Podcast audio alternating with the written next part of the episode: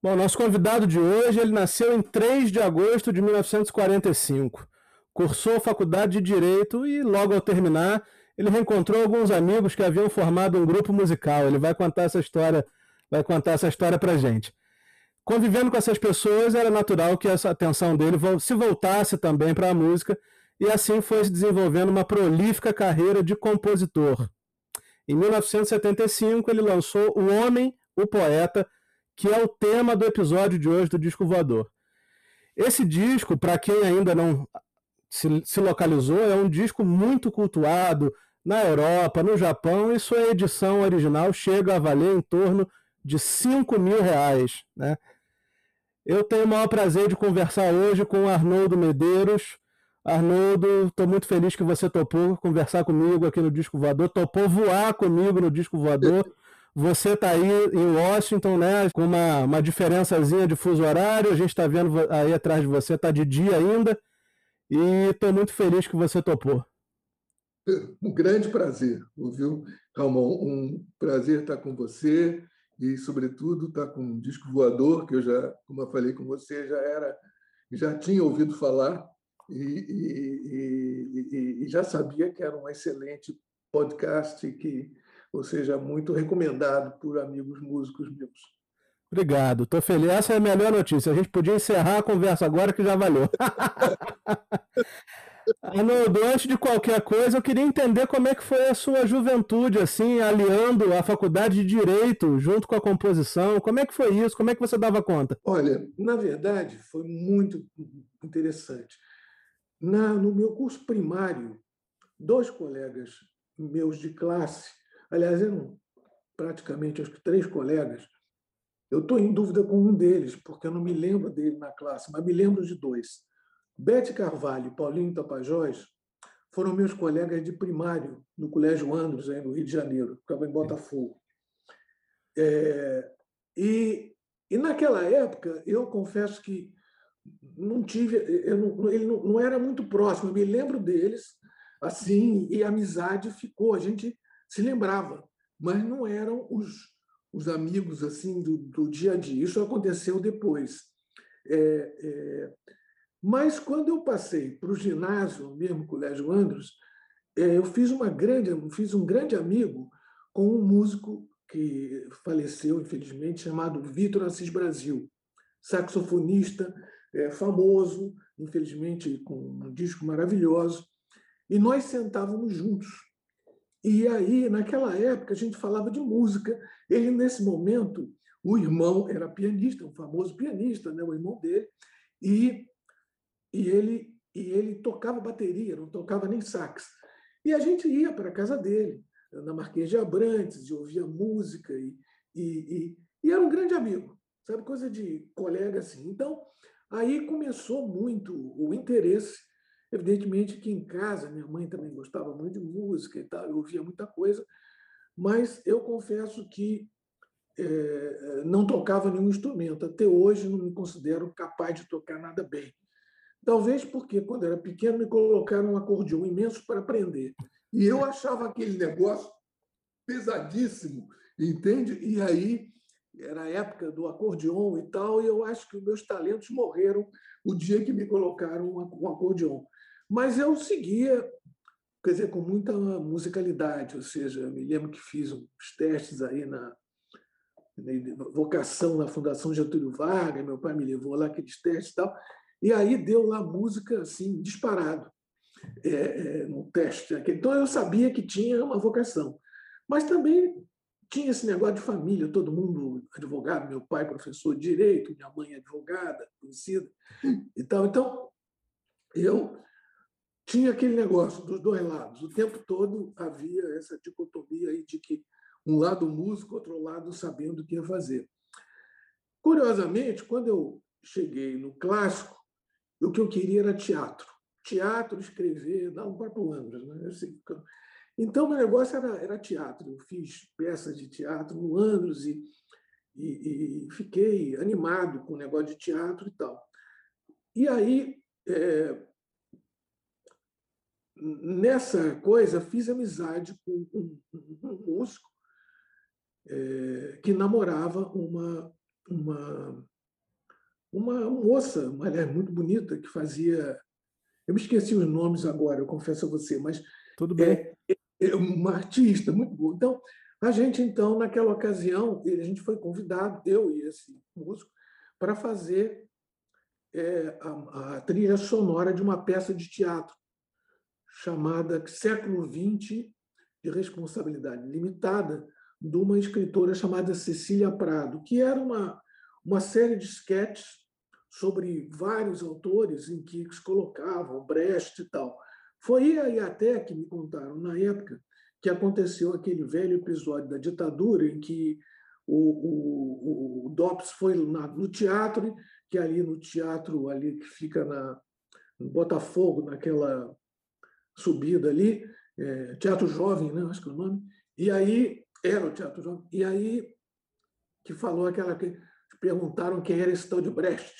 Isso que é um episódio famoso da ditadura, foi nessa o DOPS foi perguntar quem é esse tal de Brecht, quem não sei o que lá e tal, porque tinha lá um quadrinho do, do Brecht em que ela colocava. Você vê que as coisas não mudaram muito, né? Então foi um episódio curioso, né? São os jornais e tal, todo mundo falava isso, mas foi nessa peça. E, e fizemos a, a, música.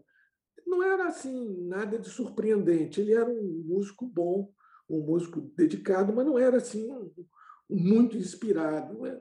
Muito bem.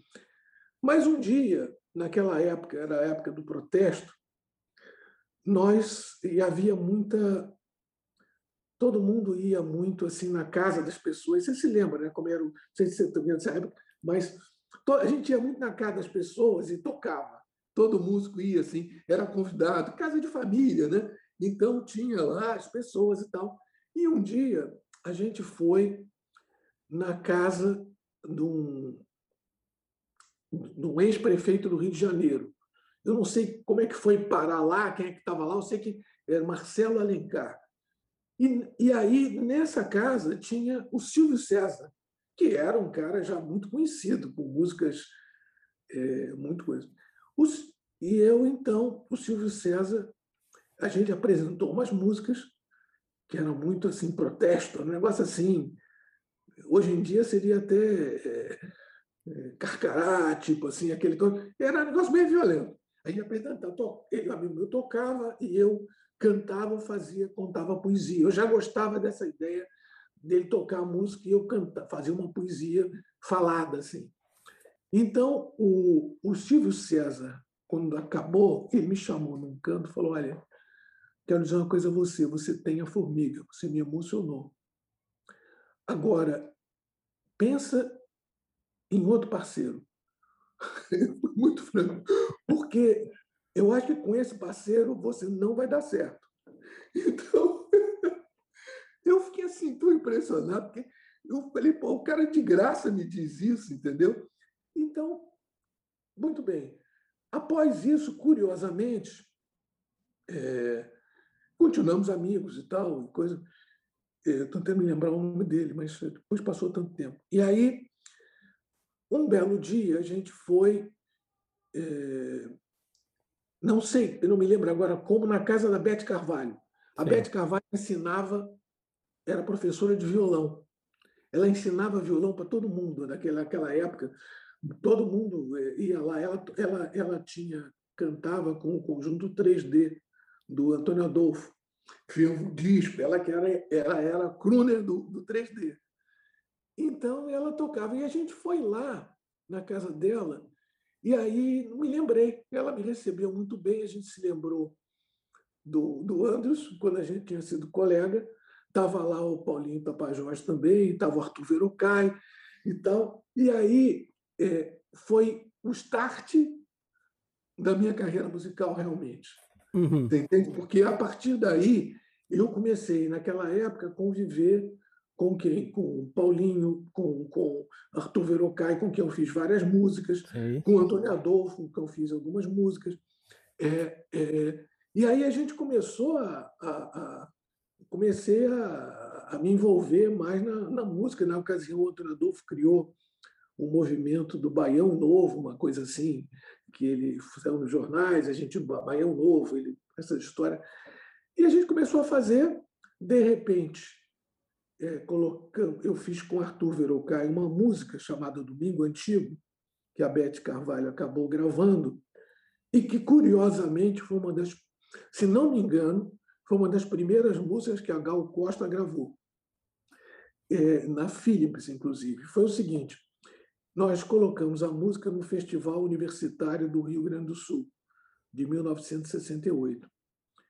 Eu não pude ir, porque estava na faculdade, tinha provas, o Arthur Verocai foi, a Beth Carvalho interpretou e ganhamos o terceiro lugar nesse festival.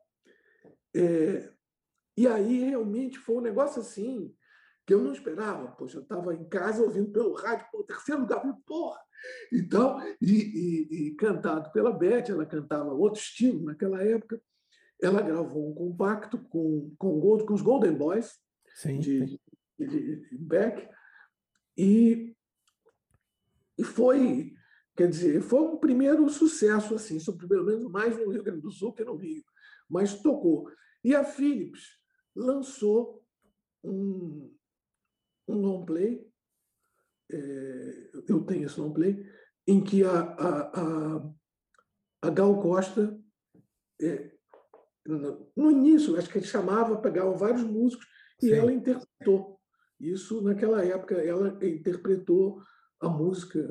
É, era tipo marchinha e tal, coisa assim, naquele estilo de quase banda e tal, não igual, mas com a música Todo Mundo e ela que interpretou a, a música para nesse disco. Aí, em seguida, começaram os. os é, é, que aconteceu. Eu, nesse negócio, montou-se aquele movimento Música Nossa, no Rio de Janeiro, em que foi é, haviam várias coisas. Eu realmente fiz uma boa amizade na ocasião com Paulo Sérgio Vale, e nós, então, nesse, nesse Música Nossa, cada segunda-feira tinha um show preparado. E, e era a produção dos shows de direção era distribuído por grupos. Um dos grupos era eu e o Paulo Sérgio que produzíamos o show. Isso um pouco, porque eu, eu te falei que eu gostava muito de teatro. E eu estava antes muito envolvido no negócio de teatro, então o Paulo Sérgio melhor me chamou quando viu esse negócio, a gente começou a produzir e, e produzimos uma, algumas segundas-feiras desse show. Em seguida, também naquele ano, nós fizemos o show Viola Enluarada, que foi a primeira vez em que é, foi o Marcos Vale, o Antônio Adolfo, o Milton. Era uma turma assim que a gente, todo mundo, ninguém, mas era. Milton tinha acabado de ganhar o Festival da Canção, né, com é, é, é, Morro Velho. Uhum. E, e então, nesse, nesse show, Viola Luarada, o Marcos Vale apresentou é, Viola Luarada, é, tocava o, o, o, Milton junto com o Marcos Vale, o Antônio Adolfo, Danilo Caime, era todo mundo conhecido. É, era o Vitor Manga na bateria. Sim, então, sim. era uma turma sensacional. A gente fez uma temporada no Teatro de Bolso e depois fizemos uma outra temporada no Teatro Toneleiros.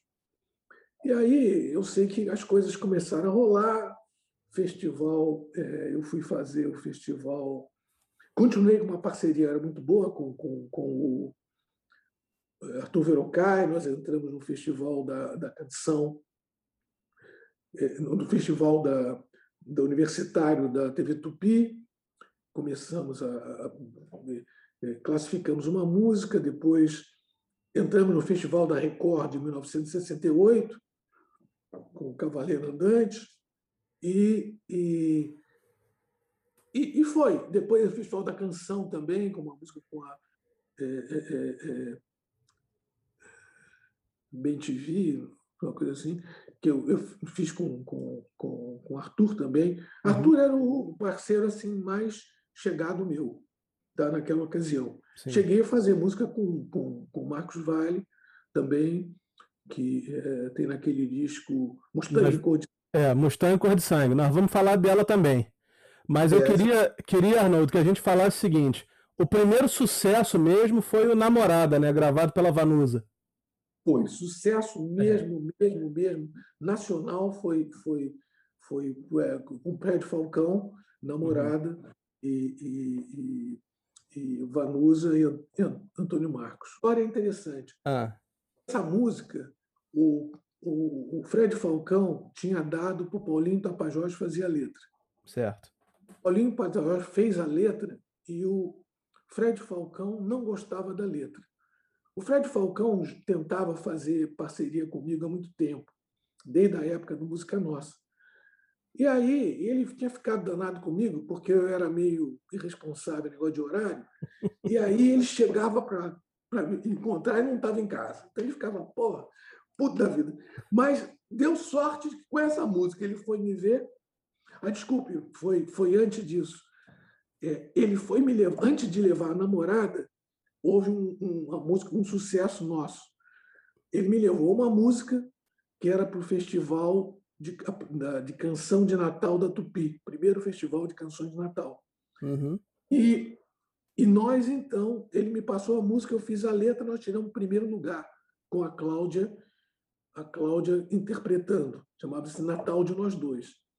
E aí não só dinheiro do festival, como também ah, o, sucesso foi um negócio muito bom. E então o Fred se animou e me levou namorada, e aí eu fiz a letra e é, ele mostrou para o Antônio Marcos e a coisa, coisa foi o primeiro grande sucesso. E foi mais ou menos nessa época que você conheceu o Dom Salvador? Eu estou perguntando porque já no primeiro disco solo dele, em 1969, já tem quatro músicas suas. Isso. Não, eu vou te explicar como é que foi. É. O Salvador eu conheci no movimento Música Nossa. Sim. Tá? Inclusive, tem um disco do Música Nossa gravado no Odeon, em que tem uma música minha com o Edmundo Soto, que na ocasião, eu não sei se ocasião namorava a Beth Carvalho, mas, mas tudo bem, né? era meio, muito ligado à Beth. E a Beth interpretando o Edmundo Soto, e nós lançamos nesse mesmo disco a Maria, ex-esposa do Salvador, também canta umas músicas. E foi a, a, esse, esse, aliás, foi a primeira música minha gravada, essa do Música, música Nossa. É agora que estou me lembrando. O, o, da, o da gravação do Rio Grande do Sul ocorreu depois. Uhum. Mas a Beth Carvalho gravou essa primeira música minha, que é, era a poesia era influenciada muito, eu lia bastante, o Mayakovsky, então era meio, tinha umas jogadas assim, de, de sons assim, e aí eu fomos no programa Sérgio Cavalcante, eu fui massacrado no programa, porque aqueles, sabe como é que é o programa? Os caras diziam, mas como essa poesia é, ritos, gritos, como é que é? Ritos, gritos e canhões, rugem aviões, mas que coisa assim, música não dá certo, os caras me massacraram, porque a música tinha um clima assim de. É, era uma mistura. Começava uma história meio lírica, como influência do Garcia Lorca, Sim. Campos, lá e tal, e de repente, eu um pouco influenciado na Guerra Civil Espanhola. Então, aquele beleza natural e tal, e de repente vinham os aviões e bombardeavam, e, e aí vinha essa parte mayakovskiana no meio. E eles detestavam, o cara detestou. A música era linda, mas é, é, é, tinha esse, esse intermédio no meio que provocava uma, um choque, que era a ideia da música mesmo, entendeu? Era ser poética e, de repente, tem uma agressão no meio. E os caras massacraram a gente. Eu fiquei danado da vida. Arnoldo, a gente, a gente faz esse podcast aqui e a gente busca contar a história de discos né, que são que viraram, acabaram virando muito cultuados, como é o caso do seu, né? Eu queria falar agora também de um disco que a gente vai falar daqui a pouquinho, daqui a alguns, algumas semanas, a gente vai estar com a Evinha e vai ah. conversar com ela, vai fazer um episódio com ela sobre o disco Cartão Postal, que tem uma Isso. música sua chamada Olha o Futuro. Isso, né? exatamente. Né? Como é, que foi a, como é que foi a ligação com a Evinha? Como é que foi essa, essa parceria aí para ter uma música sua nesse disco? Olha, foi, foi interessante. Ah, ah, bom, os Golden Boys é, cantaram, os irmãos dela cantaram uma música, tinham acompanhado Bete Carvalho no, no, na gravação do Domingo Antigo, que tinha ganhado o festival. Eu já conhecia eles de, de, da primeira, essa gravação desse compacto com a Bete Carvalho, que depois saiu também no play dela.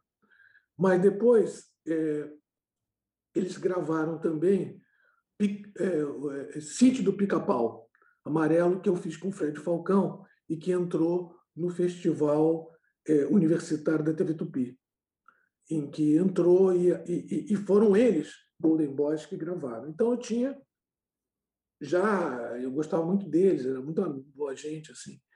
E aí conhecia a, a, o trio, o trio, o trio Ternura, o trio, desculpe. Não, o trio Esperança.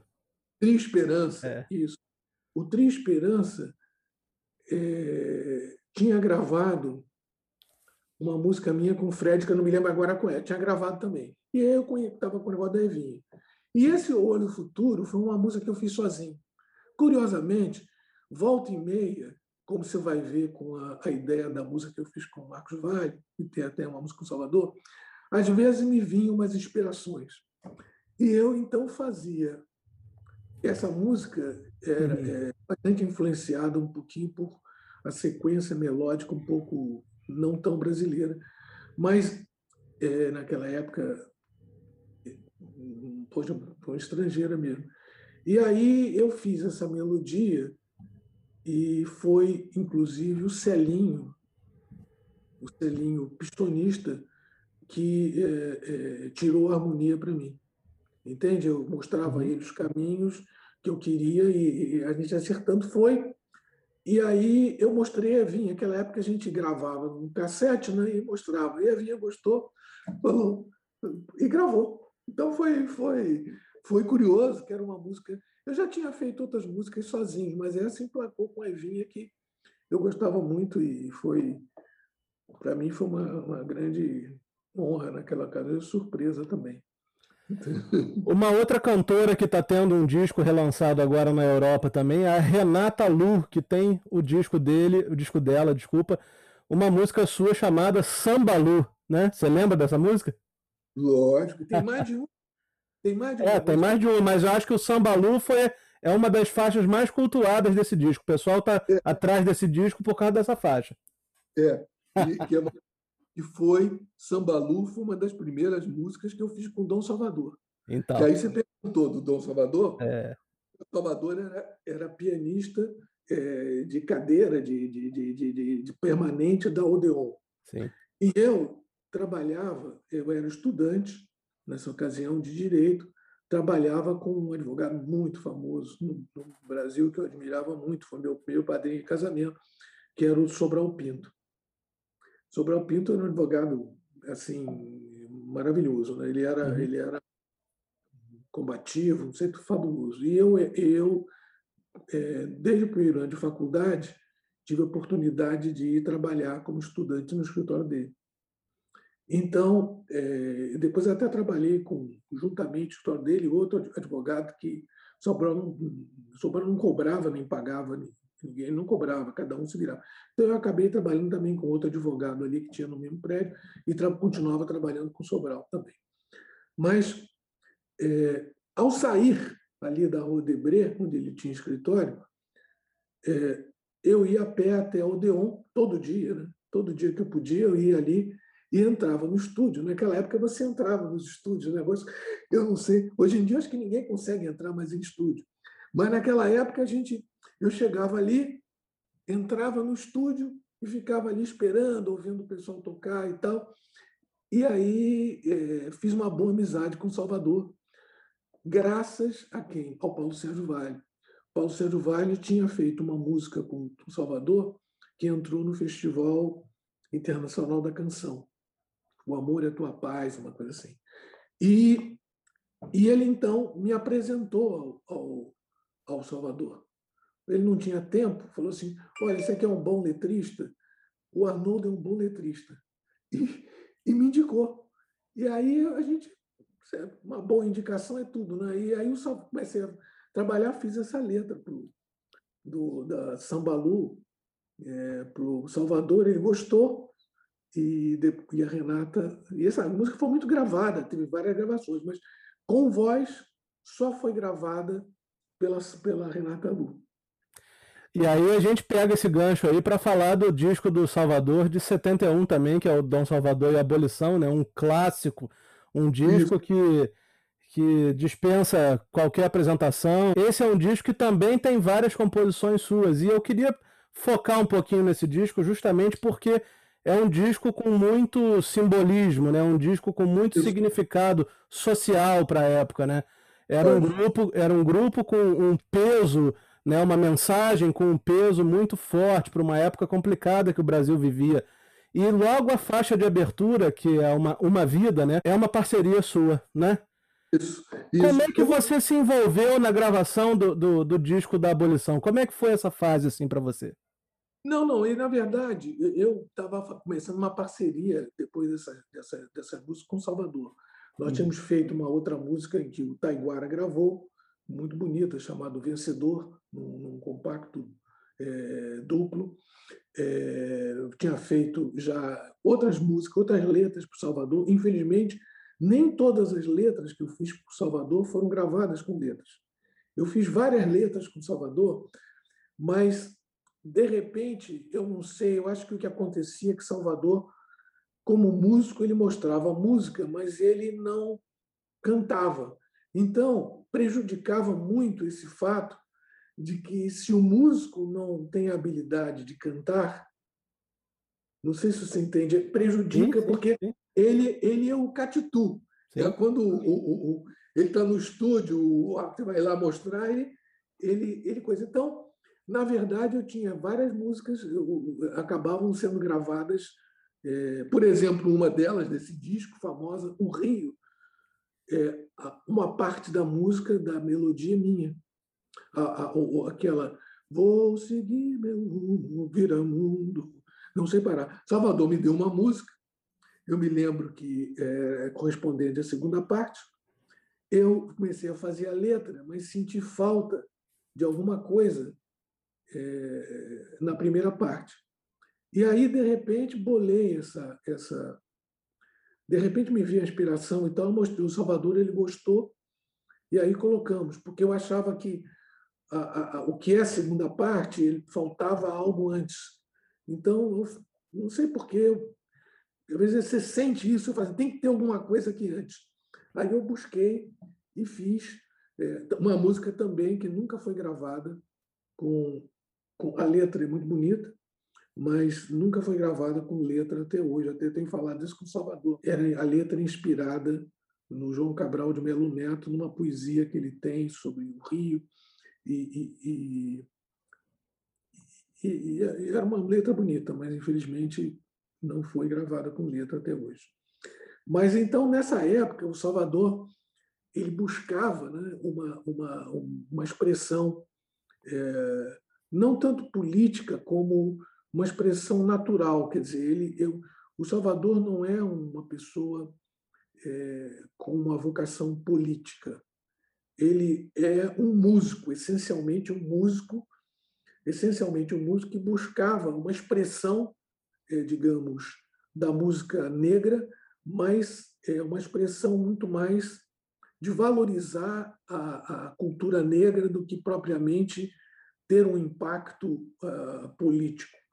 Foi muito, na minha impressão, mal interpretado um pouco o trabalho dele nesse sentido, porque ele tinha essa, essa ele buscava realmente, ele queria criar um conjunto com, com músicos é, negros, isso definitivamente, que tivessem a expressão cultural da música negra. Naquela ocasião, coisa isso na ocasião nós até essa música Uma Vida nós fizemos na casa dele é, ele tocando piano, improvisando, a Mariá é, fazendo. Eu acho que eu tinha até o original desse, desse cassete, que era uma coisa linda. A gente começou fazendo uma, uma coisa para eu no piano, a Mariá interpretando uma, um lamento lindo, negro, improvisado, assim, é, como se fosse uma música de, de New Orleans, de enterro em New Orleans. Ela, ela ela interpretando aquilo, e eu assim, está lindo, Salvador, esse negócio. vou, vou fazer uma letra para isso, porque isso está lindo.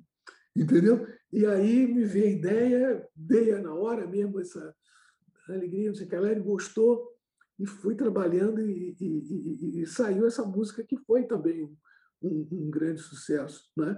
como também teve o, a música que é, precedeu essa música, não sei se você sabe, hum. mas o que precedeu essa música foi a música Abolição 1860-1980, que tirou o quarto lugar no Festival Internacional da Canção na fase nacional, no ano é, 1970. Foi o mesmo ano em que a namorada foi o Festival Internacional da Canção e, e foi lançado por um, um compacto é, é simples da CBS. Então, essa música, Abolição, é política. É política porque a letra tinha a intenção de ser política. Quer dizer, ela fala, é, ela é bem, bem forte no sentido político. Isso é um pouco porque eu sentia que, que, no fundo, tinha que haver uma manifestação nesse sentido, política, é. sim. E foi, e foi muito um disco curioso, o Salvador deve ter te contado, sim, que sim. no dia da gravação né, a, a Maria não pôde gravar e nós chamamos aquele cantor, ele chamou aquele cantor Luiz Antônio, que estava no estúdio, e que falsificou a voz da Maria. Ele fez a voz de mulher. Então, o Gerson fez, era o cantor homem e, e, a Maria e a Maria que não conseguia teve um problema vocal e estava marcado o estúdio o Luiz Antônio fez a voz ele imitava Ângela Maria então o Salvador acho que falou com ele olha faz a voz da Ângela Maria então ele ele canta você ouve o disco parece a Ângela Maria cantando porque ele fazia a imitação dela Genial, genial. Aí você lançou o primeiro LP, é o Love Me. É uma, foi uma coletânea de sucesso na época. Como é que foi essa história? Ah, você sabe de tudo, putz. Olha, isso foi uma invenção do. Não, aliás, você está enganado. Esse não foi o primeiro. Hum. O primeiro foi um compacto simples pela, pela Cigem, pela Globo, Uhum. É, é, com Fred Falcão. Em... Feriado em Caruaru e Cordão do Beija-Flor, é isso? Isso. Ah. Esse, esse antes. Nós fizemos, tinha a ideia de fazermos uma dupla, que na verdade foi. Depois, mais eu vou explicar como é que surgiu o meu poeta por conta desse disco. Uhum. Mas o Durval Ferreira era um bom amigo, desde a época do Música Nossa. E ele era o produtor da CID Discos da CID Industrial Discos. Sei lá. Bom, então ele, volta e meia, me chamava assim para a gente bolar coisa de disco e tal. Aí ele um dia, esse não foi o primeiro disco. Tem um uhum. disco aí, eu vou te contar uma história bem confidencial. Pode contar. O, o, o, nós fizemos um disco chamado Erotíssimo. O, o, o, Durval era um tremendo produtor. E naquela época, produtor não era só bom músico, não. Ele tinha que, ele tinha que saber como vender o negócio. Então, ele, ele, ele falou assim: com esse negócio de censura, veja só, nós vamos fazer um disco. É, você é capaz de fazer. Eu, eu, eu, eu, graças a Deus, falava bem francês, aprendi francês desde falar francês, tinha uma boa. um espanhol também. Então, ele falou e eu gostava, às vezes fazia umas letrinhas em francês. Disse, olha, vamos fazer um disco em francês. Eu falei, vai ter uma música em inglês, em francês. Você é capaz de fazer as músicas em francês? Eu falo, posso, posso fazer. Não quer dizer que eu seja um poeta em francês. Então, aliás, eu fiz uma letra linda agora para o Salvador em francês que vai sair nesse. Mas, mas, mas aí ele falou, você faz em francês? Falei, vamos fazer. Aí ele fez uma música, o Celinho fez outra e tal umas duas ou três músicas, e eu fiz as letras em francês. E é, outras faixas ele pegou de discos que ele já tinha gravado, inclusive uma, algumas delas com o Emílio Santiago, cantando em inglês. E o disco, evidentemente, ela é, era a época daquela música Je t'aime moi non plus. Se lembra? Que era um negócio assim meio coisa. É, é, no fundo, não havia nada de imoral, mas para a época era algo assim que você, a mulher falando aquele negócio e tal, ficava velado. Então, a ideia do disco era essa. A ideia do disco não era ser uma coisa imoral, mas ter um ar erótico. E aí a gente fez as músicas. É, eu, inclusive, participei cantando em francês, na parte coisa. Uma outra cantora é, é, cantava comigo, fazia coisa e tal. E tinha faixas que não era eu, que era o amigo que cantava e tal. E, e, e o torno do disco tentava contar um pouco de história e tal, mas era um disco em que o nome era erotíssimo, e para vender, o Dorval, é, eu acho que de propósito, foi a censura e fez a censura censurar o disco. Então, entendeu? Porque ele se valeu da censura da censura dopsiana de uma maneira inteligentíssima. Ele fez a censura censurar o disco, com isso, ele teve que cobrir a capa do disco, que era um fauno, era um fauno então vinha aquele negócio proibido para menores de 18 anos. Entende? Com uma tarjeta assim, cobrindo partes do fauno com a mulher, o fauno abraçando a mulher. Quem via aquilo pensava que aquilo era o máximo da, da indecência, mas não tinha nada de indecente o disco, entendeu? Havia só esse clima do GT Moi non plus, que, que era a coisa mais. Ele fez de propósito, porque quem compra um disco selado comprou, está vendido. E com isso ele vendeu. Então, esse foi o primeiro disco. E eu acho que deu bem. Na verdade, eu vendi meus direitos, porque eu achava que esse negócio não ia dar certo. A Cid comprou meus direitos pelo disco que eu vendi e coisa. Em seguida, o Love Me foi uma sequência. O Dorval se animou e falou comigo: Arnold, vamos fazer um outro disco nesse, nesse, nesse mesmo estilo, que a gente possa aproveitar coisas, eu, eu falei, mas como que você quer? Ele falou, não, você não era capaz de aproveitar faixas que eu tenho gravadas? Eu falei, é, é uma ideia legal. Eu pensei, eu posso mandar uma faixa de amor. Se você me deixar escolher as faixas, a gente faz isso. E aí surgiu o Love Me, que foi a ideia seguinte: começa com uma máquina de escrever, a ideia de uma carta de uma pessoa uma história de amor. Então começa a máquina de escrever e eu começo a falar uma poesia como quem está recitando uma carta para uma pessoa querida e vai contando a história de amor, música por música, é, o amor, o início do amor, é, toca uma parte namorada que eu falo a letra, depois o final do amor, é, o adeus e tal. Então essa que foi a ideia uma, um, que o Durval queria, que era aproveitar faixas de uma forma econômica. E eu gostei porque me dava a oportunidade de inventar poesias para falar por cima. Uhum. E aí a gente pega o gancho aí com esse compacto que você lançou em parceria com o Fred Falcão, o Feriado em Caruaru e o Cordão do Beija-Flor. Ele foi, esse compacto foi uma foi uma, a porta de entrada para o homem poeta, foi assim mais ou menos? Foi, foi, porque é, nós lançamos esse disco, tocou bem nas rádios, não diria que foi um sucesso nacional, mas era a época do Antônio Carlos Jocafe, das duplas, né? E, e, esse disco tocou bem, tocou muito bem. A RCA Victor, então, em função desse disco, nos chamou para gravar um disco, eu e o Fred.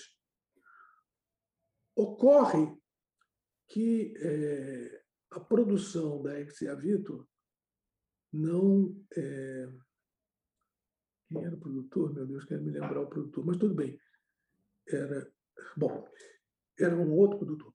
E, e a RCA Vitor, ela, ela, ela não gostou. Em primeiro lugar, porque estava muito manjado o negócio de dupla. Em segundo lugar, é, ela não ficou muito feliz com a, a voz do, do, do, do, Ele é um músico bom, um músico muito inspirado, tem uma, uma inspiração muito grande, mas a, a voz dele é um pouco aguda, enganiçada e tal. E perde um pouco. Ele não desafina, mas era um pouco agressivo, não sei, não, não, não colava. um certo incômodo, né? É. Então, se você ouve algumas faixas dele na, no YouTube, você vai ver que a voz não é tão boa. E a, e a, e a, a RCA é, cancelou o contrato, que era um contrato para fazer um LP. Ela cancelou o contrato. O Fred é, deu aquilo por vencido. Mas o pessoal da RCA mesmo me deu, falou: olha, você se estivesse sozinho, tinha mais chance. Entende? Você teria mais chance é, com a sua. Se você fizesse um disco só, teria mais chance. Eu, na ocasião, peguei aquele conselho e vou te contar o que eu fiz. Eu fui, como era advogado, para mim, entrar com uma ação era muito barato. Eu estava trabalhando e conseguia ir a São Paulo a trabalho facilmente. Sede da RCA em São Paulo, peguei e entrei com uma ação, vi lá o contrato, entrei com uma ação contra a RCA. Você sabe que foi a coisa mais é, surpreendente. Mal entrei com a ação, a, a, eu, o juiz chamou para uma audiência de conciliação, a RCA foi e falou: Olha, nós não queremos, queremos, queremos fazer um disco com ele. Você aceita? Eu falei: Pô, lógico, eu não estou querendo. O contrato tinha uma multa alta na ocasião, eles tinham colocado um contrato de três anos, com uma multa, eu não me lembro quanto era, 50 mil, alguma coisa, que era a moeda da época. Era uma multa alta. E eu me vali disso quando falei. Ele falou assim: sabe uma coisa? Falei assim: eu não estou fazendo por dinheiro isso, né? para mim não estou Estou fazendo porque eu acho que é uma oportunidade de fazer uma, um trabalho e eu gostaria de fazer. Ah, perfeito, nós também achamos que podemos fazer com você. Aí o, o, eu, evidentemente, só falei o seguinte: eu gostaria que fosse um bom produtor, porque eu sabia que negócio de disco, você pega um produtor qualquer, Falei, ó, eu tenho uma condição, eu quero um bom produtor, uma pessoa que seja. Aí eles falaram assim, o que, que você acha do Elcio Milito? Eu falei, pô, ótimo. Elcio Milito, é, Luizinho Essa, eu falei, estou no céu. Está feito o negócio.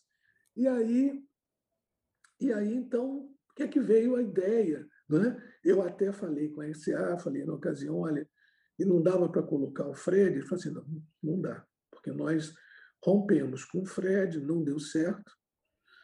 E então, se for ser feito assim, né, tem que ser tem que ser você. Se você faz, tudo bem. Aí tudo bem, então fizemos.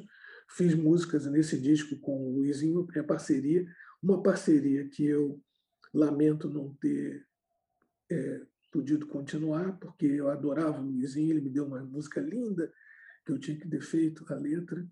E, e o Luizinho era um maravilhoso músico. Nossa Senhora, que cara inspirado. E, e era uma parceria assim que eu gostaria de ter continuado. Ocorreu que, nesse momento, quando fiz esse disco, surgiu uma oportunidade. E aí o negócio da, da vida da gente que leva para dois lados. Né? Eu confesso a você que é, música era o que me inspirava mas eu estava ficando sem dinheiro. então, né? na vida às vezes acontece isso, né? Você você está no que você está no auge daquilo que você gosta de fazer, mas realmente eu tinha casado é, já dois anos antes e, e minha esposa tinha ficado grávida e tal e eu e eu estava assim meio assim muito preocupado. E aí me surgiu uma oportunidade de é, assumir a, a parte jurídica de uma empresa que tinha sido criada em Brasília.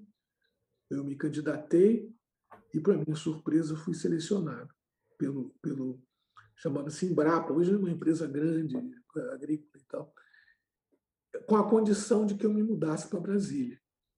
Então, isso para mim, até me lembro que o cara que mais me estimulou a aceitar foi o próprio Luizinho, que tinha morado em Brasília. Ele falou assim: pô, não, não liga para isso, não. Você vai adorar. Eu morei em Brasília, eu gostava de Brasília e tal. Eu falei: pô, Luizinho, mas vai ser um negócio, vou embora daqui. Pô, ele falou assim: não, você vai gostar, eu morei lá e tal, você vai. Ele me estimulou muito aí.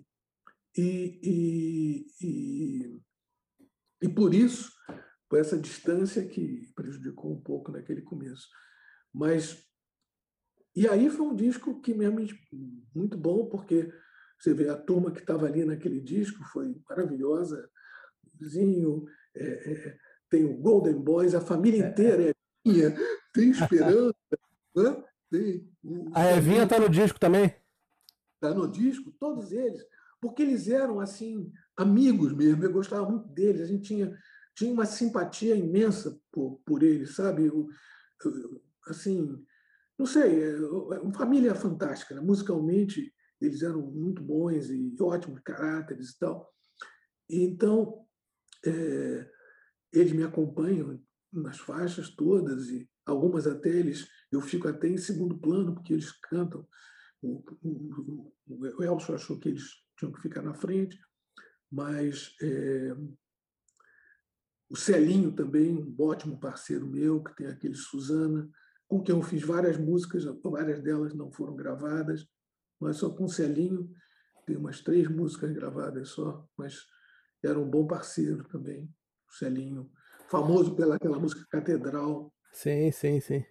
nós vamos, nós vamos fazer um pequeno faixa a faixa aqui do disco e vamos falar um pouquinho, pelo menos um pouquinho de cada uma delas, né? Contar uma historinha de cada uma delas. Mas antes da gente, da gente falar disso, eu queria justamente perguntar o seguinte: é, o que, que você estava ouvindo nessa época? Quais eram as influências que estavam dominando aí os seus ouvidos? Olha, como é que eu vou te dizer? As grandes influências para mim, anteriormente, tinham sido dois poetas. Evidentemente, Vinícius de Moraes é uma influência que não há brasileiro que, e, e sobretudo no meio musical, que não uhum. admire o trabalho dele. Mas, para mim, o João Cabal de Melo Neto tinha sido uma grande influência. Garcia Lorca foi outra tremenda influência, por causa da parte lírica, rural dele, aquelas poesias. Eu consumia o que ele fazia, não só a peça de teatro, como também todas as coisas que ele tinha feito, eu admirava profundamente. Havia uma, uma algo que me inspirava muito. Mayakovsky, pela, pela, pela, pela habilidade de, de, de, de contrastar sons e colocar uma, uma, contemporaneidade nas coisas que, que me eh, entusiasmavam muito. E Arnoldo, a gente começa agora uma, um, uma parte aqui da nossa conversa que a gente faz em todos os episódios, que é fazer um rápido faixa a faixa. Né? A gente vai falar das faixas do disco, a gente pode contar alguma historinha que você se lembre de cada uma. E a primeira eu tenho que te perguntar justamente porque eu também sou Flamengo. E assim, quando você abre abre com o Flamengo 2 a 1 já, eu já gosto. Como é que foi essa história? Essa história aí? Não, na, na verdade, essa música era, um, era, um, era, um, era tinha sido um jingle de uma marca de cigarro eu me esqueci agora o nome dela, que o Luizinho Essa tinha feito. Uhum. Ele me mostrou a música, ele falou: olha, essa música aqui é um, é um, é um jingle de cigarro conhecido, tocava muito essa, essa música da, um jingle de um cigarro aí. Esqueci o nome agora com M e tal, tocava brasileiro, né? E ele mostrou, eu falei, pô, essa música dá um negócio bacana, dá um troço, sinto que dá um negócio de de Flamengo. Eu não sabia que ele era Flamengo. Quando eu Flamengo, Flamengo, ele falou, porra, tem que ser isso. Ele falou, ele era Flamengo doente, eu não tinha a menor ideia que ele era. Eu falei, olha, não sei porquê, eu acho que esse negócio dá um fla-flu. Porra, isso é sensacional. Ele ficou entusiasmadíssimo com a ideia. E aí, é, e aí depois foi, foi fácil, entendeu? Quer dizer, uhum. foi só a, a inspiração da ideia do Flamengo e quem está cantando aí é o Trio Esperança, é Vinha, o pessoal? Todos eles. Todos, Todos eles. eles. E o Sabiá Laranja, que vem em seguir? É, Sabiá Laranja é uma música do Fred Falcão, foi gravada também pelo Simonal. Era o estilo. É... Já o Sabiá Laranja, ele tem influência, ele sim, estava na época em que eu te falei que eu estava lendo Guimarães Rosa, essas coisas assim, uhum. porque é muito rural. Então, teve muito dessa dessa influência do, de, de letra assim. Mas, na verdade, não, eu não, tenho assim uma história maior sobre ele que eu Tudo me lembro. É parte desse, desse contexto que eu te disse, de que eu estava lendo, buscando, e de repente, eu nem sei se existe Sabia Laranja. Eu também não. E aí a gente vem para falar da Suzana, né? Quem era a Suzana? Ah, não. Suzana era uma figura ideal, né? Na verdade, não, não faria ainda mais uma letra com uma pessoa. E se fosse fazer, acho que seria muito antiético fazer isso. Não, não, né? Seria muito ofensivo, né? Mas havia estereotipos de pessoas que você conhecia, que se faziam de muito puritanas e, e que você, não é? havia muito assim, quer dizer, não é tão inspirado, mas não havia nenhuma Suzana especificamente que eu queria fazer. E, e, e o ritmo é muito bom do, do, do, do, do, do Celinho, ele tinha esse dom de fazer. Celinho tocou muito com Ed Lincoln e tal, uhum. então coisas deles eram eram muito animadas. Nós fizemos, nós fizemos até uma música que entrou no festival universitário, é, chamada Como como um cidadão meridional, que era época da ditadura, né? então a letra queria dizer isso. Como um cidadão meridional resolveu não sei o que lá e brincar o carnaval. Resolveu jogar tudo para o alto e brincar o carnaval. Era essa música que nós colocamos no Festival Universitário de 1971 e, e foi a origem de uma outra parceria minha. Uhum. Porque no, no, no, essa música, quando entrou no festival, o Erlon Chaves ouviu e falou: essa música vai ganhar. Né? E ele falou: eu quero fazer o arranjo. Ele era do júri, falou: eu quero fazer o arranjo. Essa música vai... É muito boa essa música. A música era boa realmente. Só que a, a, a TV Tupi insistiu que quem cantasse fosse exatamente o Luiz Antônio, que veio a cantar a coisa da Mariá. E o Luiz Antônio, ele não era para cantar essa música, porque essa música, a interpretação original era muito tipo Jorge Ben. E o Celim tinha uma voz assim muito chegada ao Jorge Ben e um violão também assim muito rítmico. E o Erlon fez um arranjo muito bombástico e realmente a música, infelizmente, morreu com, com esse negócio. Quer dizer, o festival, às vezes, você tinha que aprender a realmente a, pouca instrumentação em alguns casos. Porque se você fizesse muita, agredia demais. Então tinha que saber. E, na verdade, o Erlon, sem querer, matou a música. Mas foi a origem de uma parceria longa com o Erlon. Porque com isso ele falou: não, vamos fazer mais músicas. E até vou te contar uma, uma coisa que eu esqueci de te contar. O Erlon poderia ter sido meu parceiro, primeiro parceiro musical. É mesmo? É foi o seguinte: em 1965 para 66, primeiro Festival Internacional da Canção, se não me engano, eu tinha um amigo é, que morava na rua Júlio de Castilho, no Rio, aí, em Copacabana, é, Raulzinho, que estava envolvido em produção de TV. E era meu amigo de, de infância, eu morava na Raul Pompeia e tal. E aí, meu amigo de infância. E ele é, me falou, Arnoldo, ele sabia que eu gostava de música e não sei o que lá, nessa época. Ele falou assim, Arnoldo, olha, é, tem um, um, músico amigo meu aqui da, da TV Rio, ele é TV Rio, TV Rio, e, você, e, e ele está precisando de uma letra. Você não quer fazer para ele? Eu falei, lógico. Era o Erlon. Na praia de Copacabana, ele me apresenta o Erlon. E o Erlon falou, olha, você é capaz de fazer uma letra para mim? Eu falei, pô, lógico, posso fazer, lógico, mas muito em de poesia, né? E ele então falou: então faz a letra, porque nós vamos colocar no Festival da Canção. Pô, o Erlon, ele era do júri do Festival Internacional da Canção, que fazia aqueles shows e tal. Era, era a entrada no Festival da Canção. Eu, então, rapaz, fui para o Arpoador, eu adorava o Arpoador, fui lá para o Arpoador, fiquei na pedra naquela ocasião. Ainda você podia, no Rio de Janeiro, usufruir essas coisas maravilhosas do Rio, né? Você ficar tarde, assim, olhando. Eu fiquei ali na praia do Arpoador com um bloco de papel lá e fiquei escrevendo, rapaz. escrevendo, fiz três páginas de poesia. negócio de doido, não sei o que lá e tal. E pensando num tipo de música como Samba da Bênção do, do, do, do Vinícius. Só que com grande erro. Eu fiz isso, fui para casa, bati a máquina e coloquei embaixo da porta do apartamento do, do Erno, que morava ali na, na Rainha Elizabeth, perto do Benedito de Copacabana. É, Rainha de Copacabana. E aí eu coloquei embaixo do apartamento, ele tinha dado o endereço, coloquei ali e fui embora. E nunca mais ouvi falar. Quando surgiu esse negócio, o Erlon falou: pô, a gente podia ter feito uma parceria desde o começo, por que, que a gente não fez? Eu te convidei para essa letra. Eu falei assim: pô, lógico, mas eu fiz uma poesia. Não, você me pegou uma letra qualquer que você devia ter, porque aquilo tinha três páginas, você me deu qualquer coisa que você já tinha. Então, ele interpretou mal.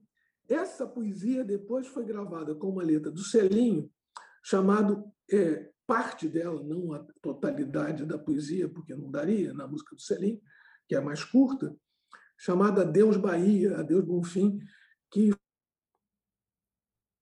é, num compacto simples é, da CID, e que é, com, de um lado tem uma música de Salvador, é, Dora e Walter eram os cantores, é, uma música do Salvador, que eu não me lembro qual é, e do outro lado tinha essa música minha com Celinho, Adeus Bahia, Adeus Bonfim, que era um pouco do clima do negócio uhum, do samba uhum. da bênção e tal. Quer dizer, que, que um outro troço interessante, né?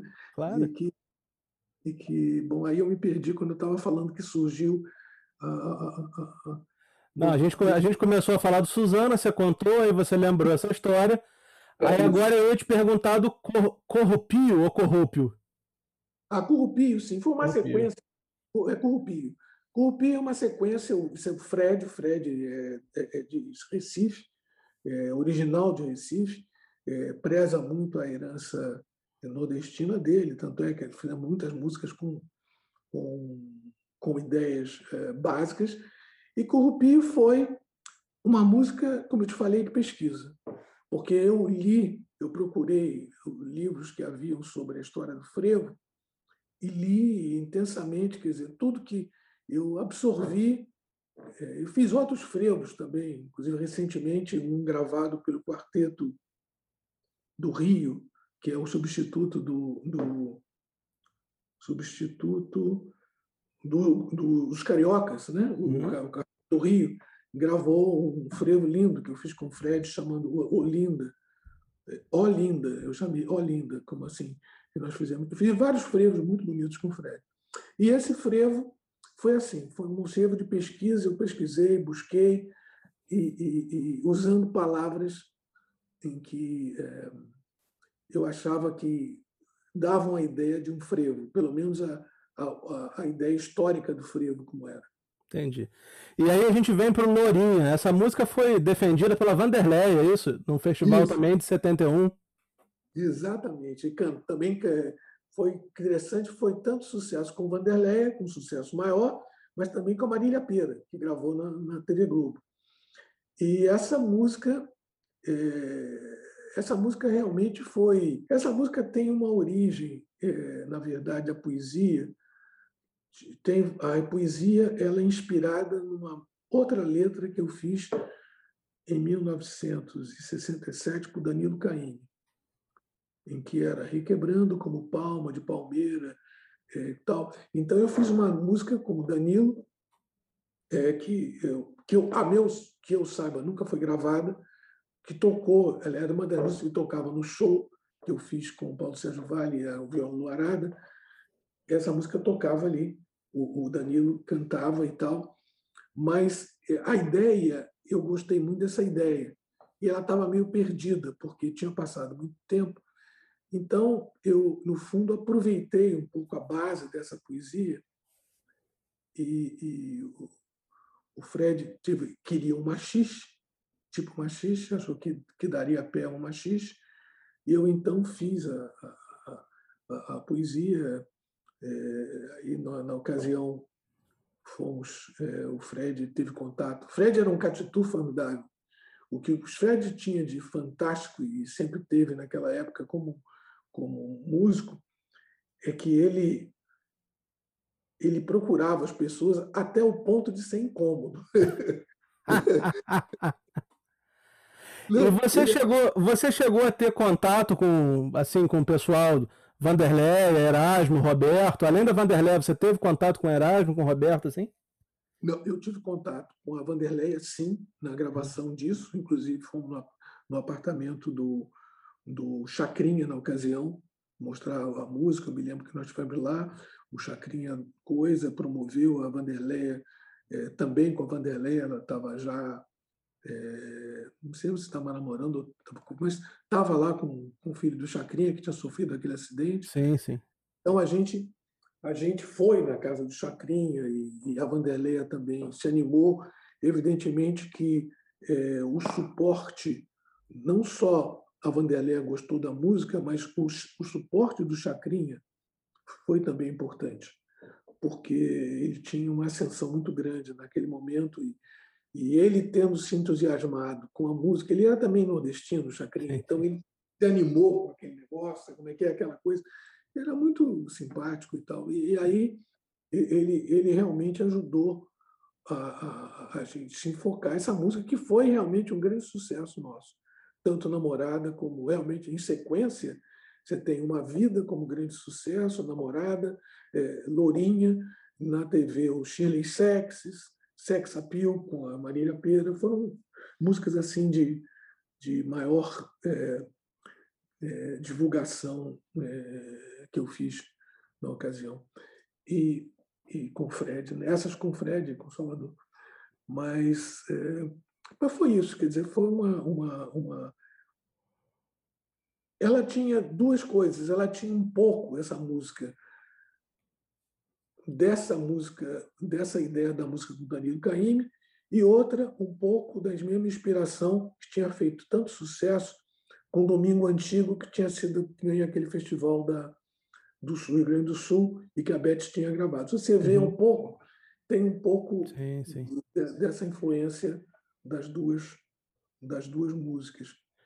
E que, e que, aliás, essa Domingo Antigo, eu desconfio, não posso dizer se é verdade ou não, mas ela foi, ela, ela é um pouquinho da origem da música samarina do sim, sim, sim, sim, porque ela é muito eu fiz essa letra e todo mundo gostava foi sucesso e depois do, da Beth gravar foi que o, o, o Tibério fez a letra samarina uhum. é um pouco em cima ele fez com muita habilidade realmente sim, sim. bonita não tem nada a dizer é, total liberdade poética dele de fazer mas teve um pouco de influência, sim, porque a ideia, da, a ideia é muito similar. E aí vem a faixa título, né?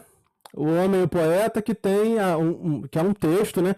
E aí tem a faixa Tristeza de Nós Dois ao fundo, né? Como é que foi essa história aí?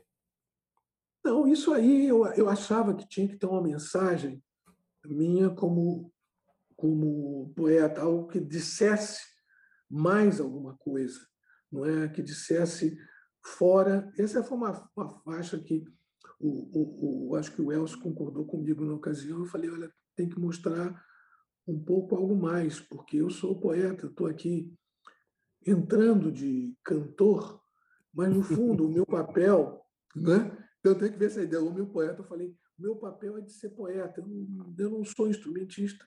Eu tenho que confessar isso. Eu não sou instrumentista. O meu grande, a minha grande vocação é, nem me considero um grande cantor, de maneira que, que é, eu gostaria de mostrar a parte poética que eu já tinha tentado nesse Love Me, sim, sim, eu achei que tinha sido uma boa experiência, e achava que tinha uma mensagem a ser dita ali, uma mensagem que é, transmitisse um pouco da. uma mensagem positiva para as pessoas, claro. em que então, foi essa a ideia e eu fiquei muito feliz com essa faixa. Realmente, essa faixa me deixou muito contente. É, era um tipo de coisa que eu gostaria de ter feito mais, inclusive, porque eu achava que. Uma vez até propus para o Menescal, bem mais tarde, umas ideias assim, mas acabamos não fazendo. Mas eu, eu, eu achava que era, que era uma coisa importante. Foi antes do, do hip hop, Quer dizer, para mim faltava. Não é, porque o hip hop tem esse negócio de você re, re, reapresentar a poesia. É. Mas eu achava que, que precisava usar mais a música e a poesia como duas vertentes simultâneas e, e, e saber aproveitar as cadências musicais, porque não é só você falar a poesia, você claro. tem que falar a poesia no momento, na cadência certa e no momento certo. Né? E uma das críticas que eu tinha, que até hoje eu não vi, por exemplo, que eu tenho do hip hop, e que eu sempre buscava muito, é a uniformidade rítmica desse, do, da, da, do hip hop.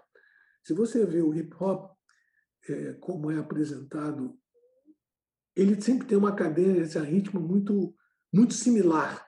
Dá a impressão que é uma pobreza rítmica muito grande, é uma riqueza poética que não descobre a, a versatilidade rítmica possível nas palavras. Sim, sim. Entende outras palavras? Você pode tap, tap, tap, tap, tap, tap, mas isso falta, e sobretudo é uma riqueza muito brasileira. Claro. A riqueza de ritmos quebrados, de ritmos, coisas, e isso eu acho que ainda falta que há, é, os, os poetas que estão fazendo seguem muito uma cadência simples. Lógico, ajuda a memorizar, mas a riqueza rítmica brasileira é muito grande. E eu acho que está sendo pouco aproveitada. E aí agora a gente já está no lado B do disco, já viramos o disco, né? Temos berro na buzina a seguir, né? É. Você você tá aí num, numa outra onda também, tem uma, uma outra coisa acontecendo aí, junto com Esqueça, Morena Malandra, né, que tem uma sonoridade muito cultuada, né, esse tipo de som que é o que as pessoas buscam nesses relançamentos, enfim. Essas faixas assim, você acha que são as, as que é, resgataram esse disco no, Eu muitos anos depois? Esqueça é muito bonito, é um samba muito é. bonito. Morena Malandra também é, é fantástico. É, Berro na Buzina é, tem aquela guitarra que a ideia que colocou que fica muito interessante. Eu não sei, ela, é, a Berro na Buzina, ela não não não teve o sucesso que eu esperava, que talvez a produção esperasse. Eu acho que poderia ter, mas foi foi uma, uma era uma ideia interessante assim. Eu achava que era era coisa, mas não teve. Agora esqueça sim, era muito bonito, era um samba é, bem tradicional, talvez, né? mas é, tem uns segredinhos, né? como, por exemplo, eu não falei a você, namorada, por exemplo, não tem uhum. verbo, o intencional. Então, só para te lembrar uma coisa, namorada foi uma poesia que eu fiz e que, quando eu mostrava, eu falava: olha, tem um segredinho nessa letra. Se você procurar, você não encontra nenhum verbo. Então, a letra inteira não tem verbo. E esqueça era aquela jogada da influência um pouco bastarda, mas do, do Mayakovsky, que eram os Ds, né? tudo sonoro. Né? Duvidou, dividiu e saiu por aí, eh, mandou, mas não viu. Você repare, é tudo com D. Então eu estava buscando umas coisas assim, bom, dentro do bem simples, vamos colocar umas coisinhas assim que, que tem uma mensagem além daquilo. Claro. Então, no, no, ela, ela é intencional, ela tem. Eu buscava uns parâmetros assim para dar uma mensagem um pouquinho mais. Mas é, eu também aprendi o seguinte: você não dá a coisa, você tem que dar em pílulas. Você não pode. Tinha minha lição no programa do. é, daquela música que eu te falei do programa de televisão. Flávio Cavalcante? É, é, é, você não pode dar coisa em pílulas grandes, porque o pessoal não absorve. Então, você tinha que buscar pequenas coisas. Se você quer transmitir ou, ou aplicar alguma coisa, tem que ser um pouco mais, mais suave, não pode pretender demais, é. sobretudo popular. E aí a gente está caminhando para o fim do disco e a penúltima faixa justamente é uma parceria sua com o Marcos Vale. Marcos Vale já esteve aqui no Disco Voador, falando de um disco de 1972. E aí, essa parceria sua, Catarina e o Vento, também está em outro disco cultuado dele, né? O Mustang Cor de Sangue, de Exato. 1969. Qual é a história dessa música e por que, que você resolveu gravar de novo? Não, eu vou te explicar. Essa música é bem curiosa. É bem curiosa. Essa música foi um sonho. Eu acordei à noite e sonhei a ideia da música, inclusive, é, se não me engano, que é um pouco partes da música, se me engano, partes da música. Ela, ela, eu sonhei como se fosse um filme. Tá? Na ocasião, eu tinha bastante contato com o Marcos, sobretudo Paulo Sérgio, que, aliás, é um cara que eu devo muito, porque ele me apresentou a muita gente também e valorizou muito a, as, as, as, as coisas que eu fazia. Um, um ótimo músico. Eu era mais amigo do, do Paulo Sérgio do que do praticamente do Marco, mas ia muito à casa do Marco. E, e, e até chegava lá. Então, tinha até umas gravações que o Marcos fez de uma música, uma, uma música que eu fiz, que eu tenho gravada, que é interessante. É... Bom, muito bem. Mas eu fui na casa do Marcos com a ideia desse sonho bem completo. O Marcos ouviu, gostou, tinha na casa dele um outro músico que era muito amigo, Novelli. Novelli é um contrabaixista que na ocasião fez uma outra música com, com o Marcos que está tá no Azimuth. Azimuth, exatamente. Então Novelli estava estava em muito contato com, com o Marcos naquela época. E o Novelli realmente ajudou o Marcos. O Marcos ficou em dúvida em fazer essa, essa, essa música, para ser sincero. Ele tinha várias músicas. É, você nota, se você nota as músicas do Marcos, ela não tem muito a ver com o Marcos, a não ser a segunda parte, quando ele improvisa, que, que ele toca no piano, mas a primeira parte não tem muito a ver com o Marcos exatamente porque fui eu que levei isso. Uhum. E, e, e o Novelli gostou muito e ele promoveu essa música. Havia um incidente que o Novelli queria favorecer o seguinte: um dia, dois incidentes curiosos que você vai morrer de rir. Um foi com Toninho Horta, Sim, músico fantástico. Claro. Músico fantástico. E uma vez eu fui a, a, Minas, eu ia a Minas, eu não sei a carga d'água que eu fazia em Minas, mas eu tinha um irmão que namorava uma moça que tinha família em Minas e tal. E às vezes eu ia lá para Minas e tal. Eu sei que eu fui a Minas, tinha um Volkswagen, e na volta, não sei como, acho que eu tive lá com o pessoal do Milton e tal, e nessa ocasião, eu sei que esse cara que estava lá, que eu não conhecia, o Toninho Horta, fala, você está indo para o Rio? Eu falei, estou, estou sozinho, vou para o Rio. Eu, você me dá uma carona? Eu falei, dou, tudo bem. Aí, pô, a melhor companhia, né? Peguei o carro e vim para o Rio. Quando cheguei no Rio, é, eu falei para ele, Toninho, você vai ficar onde?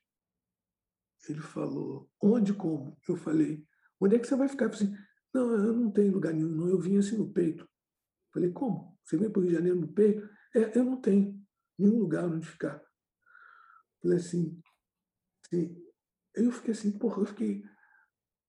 E ele deu na cara assim, cara de pau, falou, porra, não, mas é, eu, eu, não posso ficar na tua casa, não. Aí eu falei, ô, Tony, o negócio é o seguinte, eu moro com a minha mãe. Minha mãe é, é, é, é viúva, advogada, meu quarto, não, não vai ter não vou ter muito local assim para isso, não. Mas eu fiquei com pena dele, falei, tudo bem, vamos lá, eu armo uma cama de armar, você dorme lá. Foi o Toninho para minha casa. Armei lá a cama de armar, esse foi o primeiro, o novelho foi o segundo da história. Aí, armou, arma, arma a cama de armar e tá. Só que depois de uns 10 dias, ou 15 dias, minha mãe chegou para mim e falou: Olha, Arnoldo, meu filho, sinto, sinto muito. Ou você vai morar sozinho com esse teu amigo, ou ele vai embora. Eu falei, oh, por quê? Não, esse cara é o seguinte, você eu saía para a faculdade cedo e ia trabalhar. Né? Eu trabalhava no Gustavo Sobral e ia estudar. Esse, uma, o, o, o, o, Tony Watts chegava como que, sei lá, 5 da manhã, e dormia até às 6. Agora você pode imaginar o que isso causava na cabeça da minha mãe. Ficava doida. Esse cara está aqui em casa, entendeu? O cara chega de madrugada e vai acordar às 5, 6 horas da tarde e vai sair e vai voltar no dia seguinte. Ela falou, não, e tal. Mas o Toninho foi legal, eu expliquei a ele, ele foi, e depois eu acho que ele ficou muito agradecido. Uma época ele até mandou uns discos para mim de presente, muito legal e tal, mas ficou e acabou. Ele até deu uma música para fazer a letra, acabei nunca conseguindo fazer a letra, ele queria que fizesse, mas eu, eu não, não, a letra não foi muito inspirada, eu confesso que não, não saiu legal. Mas então, mas foi essa história. O Novelli foi o segundo. O Novelli, ele falou para mim assim, porra, ele foi despejado. Morava num apartamento. Eu não sei se foi ele e o Milton que foram despejados. Teve um momento que ele morava, ele e o Milton moravam no mesmo apartamento. Mas o fato é que ele foi despejado por não uhum. pagamento. Aí eu fui lá ajudar ele a tirar as coisas. Eu falei, onde é que você vai levar as coisas? Ele falou assim, pô, não tenho. Não sei aonde. Meio musical tem esse negócio, né? Tem esses, esses lances assim. E aí não sei aonde. Aí foi a segunda vez que eu cometi o negócio. Aí ele foi lá para cá, foi um pouco melhor que o tio Toninho, porque ele, ele era mais, mais sensível um pouquinho à história. Mas ele também, como músico, é como é que é, né? dorme de dia e chega de noite. E ele ficou lá também uns dias, de repente ele falou, não, eu já consegui um lugar para ir, vou sair e tal. Mas foi uma situação bem similar de coisa. Então, quando eu apresentei essa ideia para o Marcos, uhum. que não coincidia com a, o fio melódico que ele estava acostumado, o Novelli estava lá e falou: Não, mas dá o caminho, sim. vai ficar muito legal. E ele insistiu. Ele, ele que, ele que, ele, ele de certa forma ali, ele ajudou a que a parceria nascesse.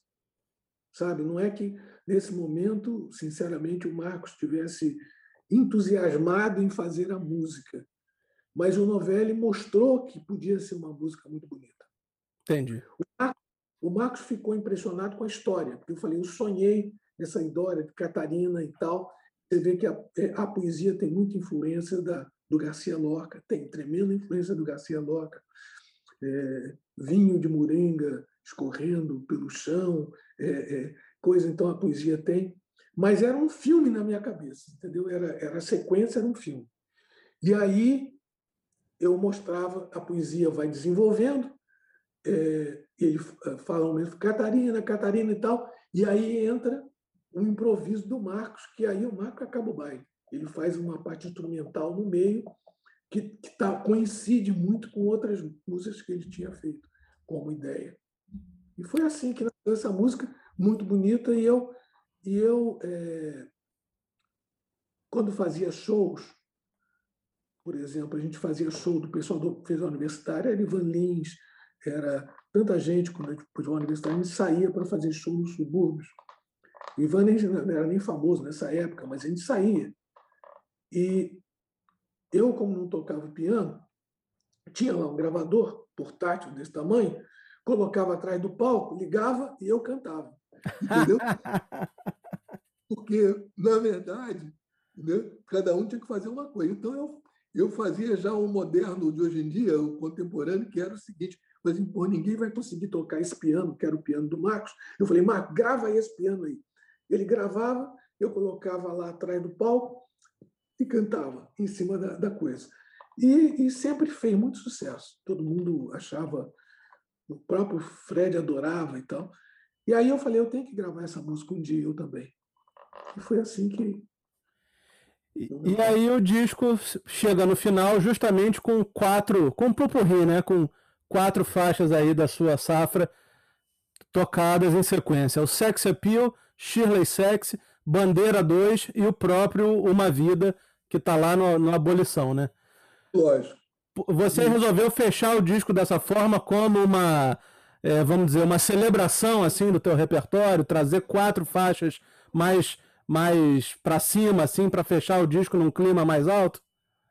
É, eu tenho que foi isso, mas eu confesso a você que a ideia de lançar, é, fazer o Pupurri foi do Elcio Milito, Sim. como produtor.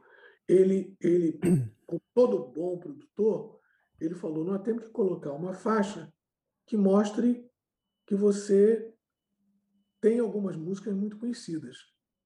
Apesar de já ter Lourinha ali, que já era conhecida, sim, sim. mas as outras não eram conhecidas. Mesmo a, com o Marcos, estava naquele disco, mas é, tocou, mas não foi um, um, um sucesso assim absoluto. Claro. Então ele falou: temos que mostrar quem é você. E vamos fazer um popurri em que coloca essas músicas todas que tocaram muito no rádio. Não é? Legal. Aí foi, foi essa a ideia dele, não foi realmente minha. E Arnoldo, você chegou a fazer shows justamente para divulgar esse disco? Porque quando você contou agora dos shows que você levava o gravadorzinho, eram shows anteriores a esse disco, certo? Isso, ligados ao festival universitário. Isso, mas depois desse disco você chegou a fazer algum show solo? É, desse disco, não. Esse é que foi curioso, porque o que aconteceu foi o seguinte: eu fiz shows com o compacto que eu fiz com o Fred Falcão. O compacto da, da Som Livre, nós fizemos vários shows e viajamos, fizemos é, interior do, do, Rio de Janeiro e, e, e fizemos vários, eh, íamos a outros festivais e a gente cantava, se apresentava. A Globo ajudava a promoção muito grande. Nesse disco, o que aconteceu é, um pouco trágico para mim, que foi o inesperado, é o seguinte: eu sempre procuro ser muito transparente em algumas coisas assim que realmente eu acho que é obrigação da gente ser. Uhum. Quando eu te falei que surgiu o contrato é, para eu ir para Brasília, que eu consultei o Luizinho S, esse negócio e tal, e o pessoal disse que eu tinha que ir, eu achei que seria imoral da minha parte é, não informar a RCA de que eu estava indo para Brasília. Tá? Porque eu falei, poxa, eu, eu, eles acabaram me dando uma chance, é, a gente fez um acordo e eu estou indo para Brasília. E eu, eu, eu quis dizer o seguinte: olha, eu vou ficar à disposição para fazer toda a divulgação que seja possível. Mas, é, por motivos pessoais, eu vou ter que me mudar para Brasília. Entende? Inclusive, para ser sincero com você, eu, como eu era, eu fui, como era o primeiro advogado da, praticamente da, dessa empresa pública, Embrapa, empresa uhum. de pesquisa então, eu tinha, ela tem escritórios em todo o Brasil, eu tinha que viajar todo o Brasil. Toda vez que eu ia viajar pelo Brasil, não é que eu fizesse show, porque era uma época militar, você não podia misturar as coisas, mas eu visitava as rádios por minha conta e dava o disco, entendeu? Aproveitava que tinha que ir é, Salvador, é, João Pessoa, todo lugar. Aí eu pegava, levava o disco debaixo do braço mesmo e, e visitava as rádios e dava. Você entende? Aí eu fiz a minha uma divulgação que eu achava que tinha que ser feita, porque senão não acontecia nada. Então eu fazia. Mas show mesmo não houve porque o show mesmo dependia muito de você ter uma estrutura para show. Quando eu comuniquei à RCA que ia mudar para Brasília para trabalhar para o governo federal, eles entenderam, olha, nós não vamos empatar dinheiro nesse negócio. Claro, claro, claro. Entende? Então, então foi um, um eu, eu acho que eu fiz a coisa certa, mas foi um tiro no pé que eu dei em mim mesmo. Porque se eu não tivesse, se eu não tivesse dito, possivelmente eles teriam continuado. Nós chegamos a fazer, desculpe, nós chegamos a fazer no Rio várias é, saídas de divulgação com a RCA.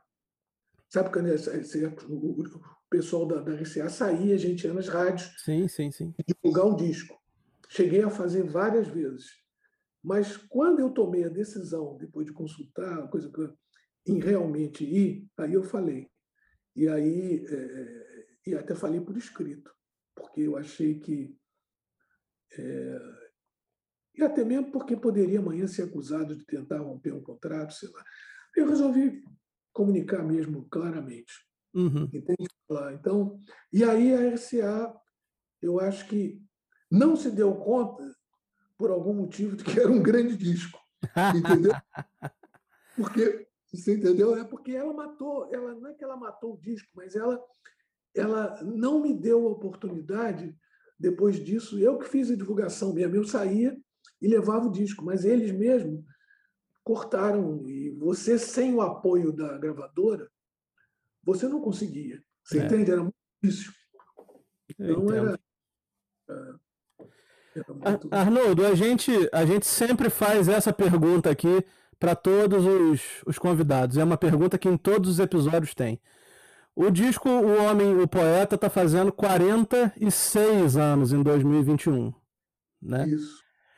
Eu queria que você fizesse uma pequena reflexão sobre a que você atribui a redescoberta, a que você atribui o fato desse disco ter se tornado cultuado na Europa, no Japão, né? Tanto tempo depois, o que, que você acha que tem nesse disco que levou a, a essa redescoberta?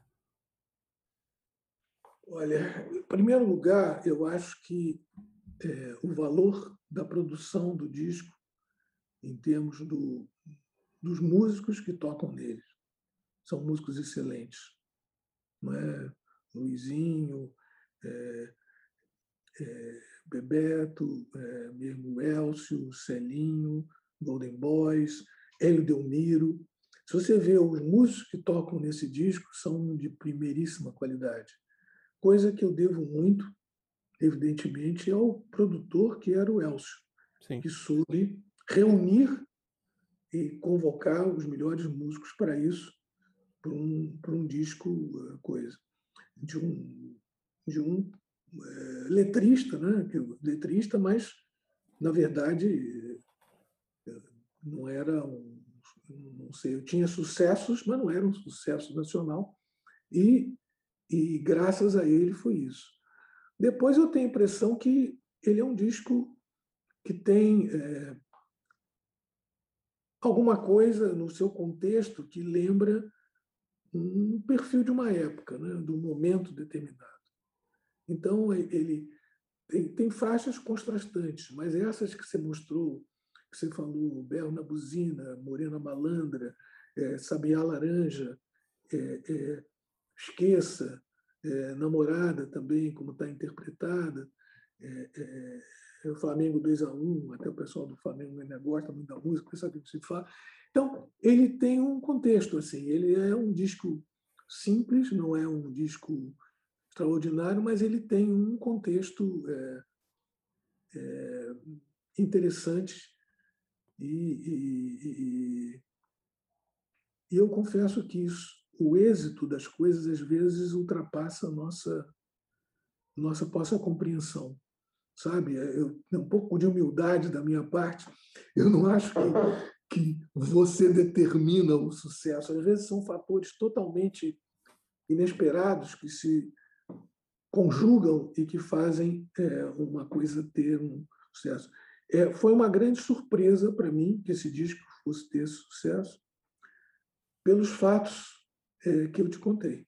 Quer dizer, na época, foi uma, uma grande tristeza para mim quando eu percebi que tinha que, de um lado, ser honesto e dizer o que estava acontecendo, e, de outro lado, é, ter a sanção de não contar com um apoio que, se tivesse tido, apesar de tudo, poderia poderia ter. Eu entendo que a NCA havia uma incompatibilidade um pouco, que aliás não mentia, você vê que a contracapa fala que eu era advogado. Se você ler a contracapa, está falando que eu era advogado e era um advogado ativo. Mas naquela época havia uma contradição muito grande entre ser músico e ser advogado, sobretudo ser advogado de uma empresa pública, que era um governo militar. Então, havia possivelmente toda uma, uma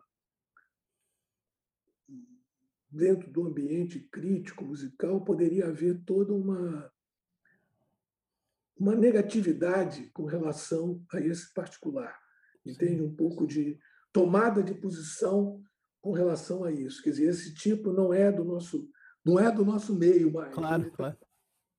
Então eu sinto que havia isso. E o que é bonito nesse disco é que, apesar disso tudo, apesar disso, ele veio a fazer sucesso, é, sobretudo fora do Brasil no início. Quer dizer, muito interessante, aonde não havia nenhuma prevenção, nenhum preconceito. Entendeu? Quer dizer, ele fez sucesso no lugar em que valeu a mensagem e não o preconceito. É verdade. E, Arnoldo, para a gente começar a encerrar aqui, tenho só mais duas perguntinhas. A primeira, a primeira é a seguinte: nos anos 80 você se mudou aí para os Estados Unidos, né? Teve algum motivo especial? Foi por uma decisão pessoal?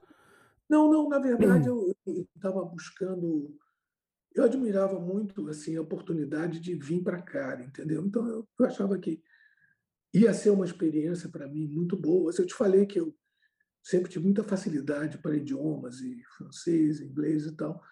Então, eu, eu achava que era uma boa oportunidade de ampliar os meus horizontes, entende? Eu achei que seria interessante. Eu vim para, para os Estados Unidos trabalhar em projeto de desenvolvimento e no, numa instituição chamada Banco Interamericano de Desenvolvimento, que é uma instituição. Depois eu me candidatei a uma posição e achei que era uma oportunidade de mudar as coisas. Eu também sempre gostei muito de mudar. Você eu morava no Rio, arrisquei mudar para Brasília, depois pensei, é o momento de mudar para outro lugar. Depois, em 2000 e 2007, eu me aposentei nos Estados Unidos e resolvi voltar para o Brasil.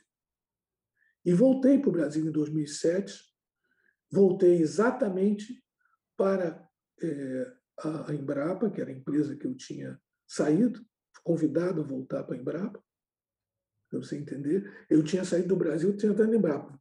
Fui convidado para voltar para Embrapa, para trabalhar, na, coordenar a parte de inovação, e voltei. Falei, eu vou voltar para o Brasil, e pronto, voltei. E, e, e, e depois, é, por motivos até familiares. A minha esposa teve, é, em 2014, descobriu tumor cerebral, teve que fazer operação aqui, e nós tínhamos um seguro muito bom dos Estados Unidos, melhor que o que eu tinha no Brasil, bem melhor. Então, é, ela voltou primeiro e eu fiquei tentando, na expectativa ainda de ficar mais tempo no Brasil. Uhum. Mas é, depois verifiquei que para ela seria muito melhor aqui, e ela se recuperou muito bem, mas eu achei muito melhor. Aí resolvi vir para cá. Eu confesso que voltei outra vez para cá. Foi bom porque, porque estamos fazendo um trabalho bom com Salvador e realmente na vida tem uns caminhos que você não não consegue definir direito, né? Então você de repente descobre agora essa ideia desse novo disco com Salvador. É justamente isso que eu ia te perguntar, sobre os próximos planos. Estou sabendo que você está fazendo um trabalho aí com Salvador. Eu queria que você adiantasse alguma coisa para gente, para a gente encerrar. Isso.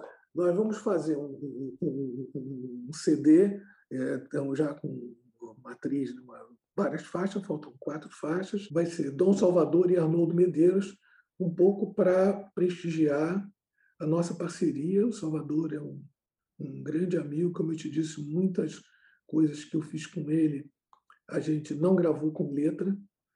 É, é um trabalho muito bonito. Eu não sei é, se é. Vai ser uma coisa totalmente diferente do que coisa. É, tem coisas. O Salvador tem coisas que nós fizemos letra para chorinho, tem samba, tem umas melodias muito bonitas. Eu não creio que nós, nesse disco, a gente está tendo a, a, busca de fazer o sucesso fácil. Uhum. Mas as músicas realmente são lindas. As músicas são muito bonitas. É, quando saiu, faço questão de te mandar um. Oh, mas... Obrigado. E vai ser, vai ser é uma, uma músicas muito bonitas, não fora do, do esquema possivelmente usual, do que está se fazendo em música, mas tem coisas realmente. E um trabalho de letra de que eu fico muito feliz de poder ter feito. Letras muito bonitas, muito bem construídas, sem nenhum compromisso com a ideia de, de ser popular. Quem sabe se outra vez não pode. Não pode. Eu tenho certeza que vai ser um disco lindo, porque a julgar pelo trabalho seu e pelo trabalho do Salvador, não tem como sair um disco, um disco que não seja, no mínimo, bonito. Arnoldo, eu queria te agradecer muito pela tua participação, agradecer pela tua paciência, pela tua gentileza de ter topado conversar comigo. A gente está quase duas horas aqui batendo papo e foi um papo agradabilíssimo que eu vou editar muito pouca coisa, quase nada, né? Porque foi muito gostoso. Você contou tudo que eu esperava que você contasse, você, enfim, tirou todas as dúvidas que eu tinha. E vai, vamos fazer um episódio incrível que vai estar numa semana junto com o episódio do Salvador, né? E muito obrigado mesmo pela tua, pela tua participação. Muito obrigado a você. Foi excelente. Muito obrigado.